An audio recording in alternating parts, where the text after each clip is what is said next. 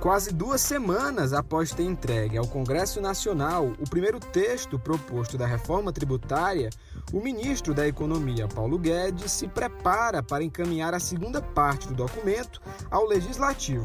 Agora, Guedes propõe mudanças no imposto de renda. Eu sou Diego Viana e esse é o Recorte.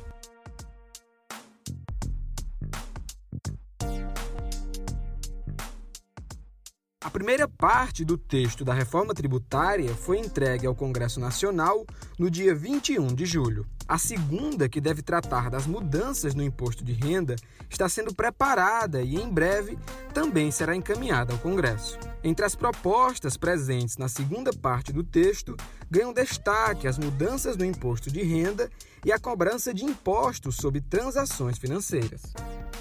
Não queremos aumentar os impostos, não vão aumentar os impostos. É uma redistribuição de carga. Então, é que a nossa ideia sempre houve, nos últimos 40 anos no Brasil, os gastos do governo saem na frente, aprova-se um gasto e depois aumenta os impostos. Não. Aí aprova mais gastos, aumenta os impostos. Aprova mais gastos, aumenta os impostos. Nós estamos dizendo assim, não, nós não vamos aumentar os impostos. Então nós podemos redistribuir, criar uma base ampla, nova, e aí você pode, se você criar uma base ampla nova e tributar um pouco ali, você pode então reduzir o imposto de renda, eliminar alguns IPIs. Em relação ao imposto de renda, o que está sendo proposto pelo ministro Paulo Guedes é o aumento da faixa de isenção e uma porcentagem maior de pagamento dos indivíduos considerados mais ricos. Atualmente, quem recebe acima de R$ 1.903 por mês tem um percentual estabelecido sobre a remuneração para ser destinada ao imposto. O que Guedes está propondo é uma alteração nessa base de cálculos, visando distribuir, segundo ele, de forma mais justa o valor da arrecadação. E tudo isso sem interferir no montante final. Desde 2015, a tabela de valores do imposto de renda seguia congelada, ganhando a última modificação ainda durante o governo da ex-presidente Dilma Rousseff. Com a inflação subindo anualmente e o aumento dos salários, mais brasileiros perdiam o direito à isenção e passavam a fazer parte do grupo que contribui com o imposto. Para entender melhor o impacto da proposta, o Recorte recebe hoje a repórter do O Povo Online, Gabriela Almeida.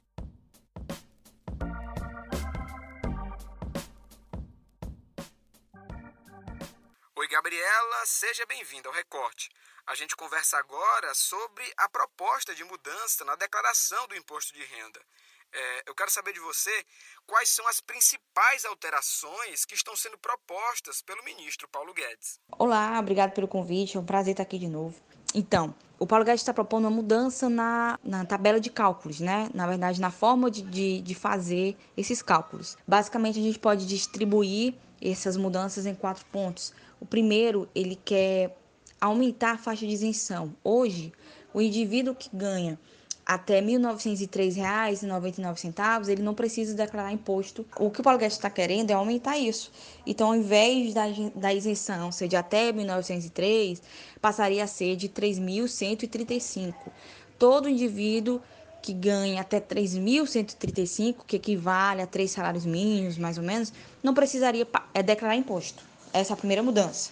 A segunda mudança ela está na, na questão das deduções. O que são as deduções? Dedução, a dedução ela é um meio do governo dar uma espécie de abatimento em cima do valor declarado. Por exemplo, tem gastos, certo, que o contribuinte faz ao longo do ano. Aí tem as categorias, são gastos com educação, com saúde, com imóveis, com funcionários. E aí, se na hora de declarar o imposto o contribuinte afirmar que teve esses gastos, o governo dá um abatimento em cima do valor que ele vai pagar de imposto, certo? O que o Paulo Guedes está querendo é reduzir esses descontos da questão da saúde e da educação. Então, se o indivíduo, digamos que ele está é, tá declarando lá 100 mil e ele diz que arcou com escola privada, né, para os filhos e com plano de saúde. E aí, digamos que nessa tabela de hoje ele vai ter um desconto de 3 mil reais em cima do valor que ele vai pagar de imposto por conta desses gastos que ele teve. Na proposta do Paulo Guedes, o valor do desconto vai ser menor, não vai ser mais 3 mil, né? Uma hipótese. Vai diminuir nessa questão da, da educação e da saúde. O terceiro ponto é a movimentação das alíquotas. Existe uma tabela com percentuais de salários. À medida que os salários vão aumentando, aquele percentual vai aumentando. A primeira faixa da tabela é de 1.903,99 até 2.826,65 e a alíquota é de 7,5. Então, o indivíduo que ganha entre esses dois valores, ele tem 7,5 do valor abatido para o imposto, certo? E aí na tabela essas faixas vão alterando. À medida que o salário altera, a alíquota vai subindo, ok? O que ele quer fazer é redistribuir essas alíquotas, porque a tabela vai mudar. Então, se a tabela muda, vai ser redistribuída essas alíquotas, né? E essa redistribuição vai provocar também a diminuição das alíquotas da classe média. Basicamente, o que ele quer dizer, em linguagem mais didática, é que ele vai, vai tirar menos da classe média. Então, a classe média tinha uma alíquota de 27 se eu não me engano, 27,5. Então, com essa nova proposta, esse percentual vai diminuir. Um ponto que tem chamado a atenção no texto é a criação de novas taxas para os mais ricos. É, como isso deve funcionar?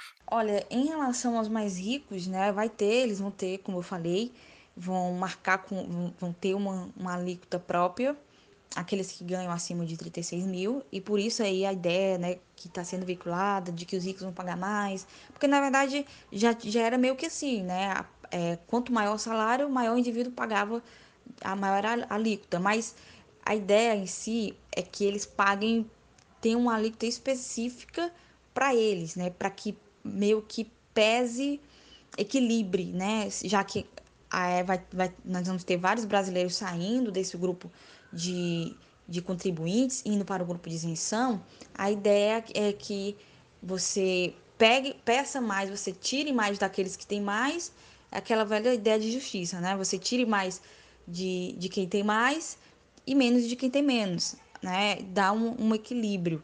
Então, até agora, o Paulo Guedes ele não falou quanto seria essa, essa alíquota, qual o percentual dela, quanto é aquela valeria ele não deu detalhes, na verdade existem ainda muitas brechas, mas seria dessa forma. Ele já, o que ele garantiu até agora, o que ele acenou até agora, é que ele agiria dessa, dessa maneira. É, em sua matéria no Povo Online, eu vi que você conversou com economistas sobre essa proposta para o imposto de renda. É, o que esses profissionais pensam dessa mudança e quais os seus impactos? É, a ideia em si ela já está sendo vendida como uma ideia de proposta justa. O próprio Paulo Guedes já fala isso, já vende dessa maneira. Os economistas que eu conversei, eles tendem a ir por esse lado, né? De realmente é uma proposta justa, por quê? Porque desde 2015 a tabela estava congelada, desde o governo Dilma. Então, assim, todo ano a gente tem inflação, todo ano o salário aumenta, mais indivíduos entram na lista dos contribuintes. Então, a gente tem todo ano o número de brasileiros entrando na lista de contribuintes. Isso é prejudicial a esses brasileiros, por quê? Porque eles não são, não são considerados classe média. São brasileiros, é, um dia o brasileiro que ganha né, a faixa mínima de 1.900 e pouco, ele não é considerado classe média, né? E a, a gente sabe que esse é um, é um valor que não é né, nem de longe perto do que o classe média ganha. Então ele tá, ele estava tendo que arcar com declarar imposto de renda ganhando esse valor né? Então, todo ano, todo ano a gente tinha um, um número de contribuintes é, aumentando e isso, essa, essa proposta, ela traz, ela vai, essa, por essa faixa de isenção aumentar, essa proposta dele, isso vai beneficiar essa, justamente essa, esse grupo de indivíduos que estava sendo prejudicado. Então, os economistas enxergam isso como justo, mas também existe uma cautela em relação às brechas que o Paulo Guedes está deixando, porque ele não está explicando, ele não falou ainda como é que vai ser o novo escalonamento, como é que vai ser, é, além a tabela, por exemplo, né, como é que vai ser redistribuída as alíquotas. Então, ainda existe um, um certo questionamento quanto a isso. Mas, assim, ao, ao modo geral, o que os economistas que eu conversei é, afirmaram é que é, tende sim a ser uma proposta justa, basta que seja realmente cumprida da forma como está sendo vendida.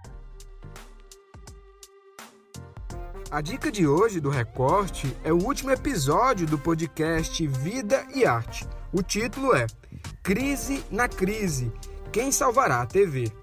O programa discute como a pandemia vem acelerando os processos de mudança na TV brasileira. O recorte de hoje fica por aqui e até a próxima.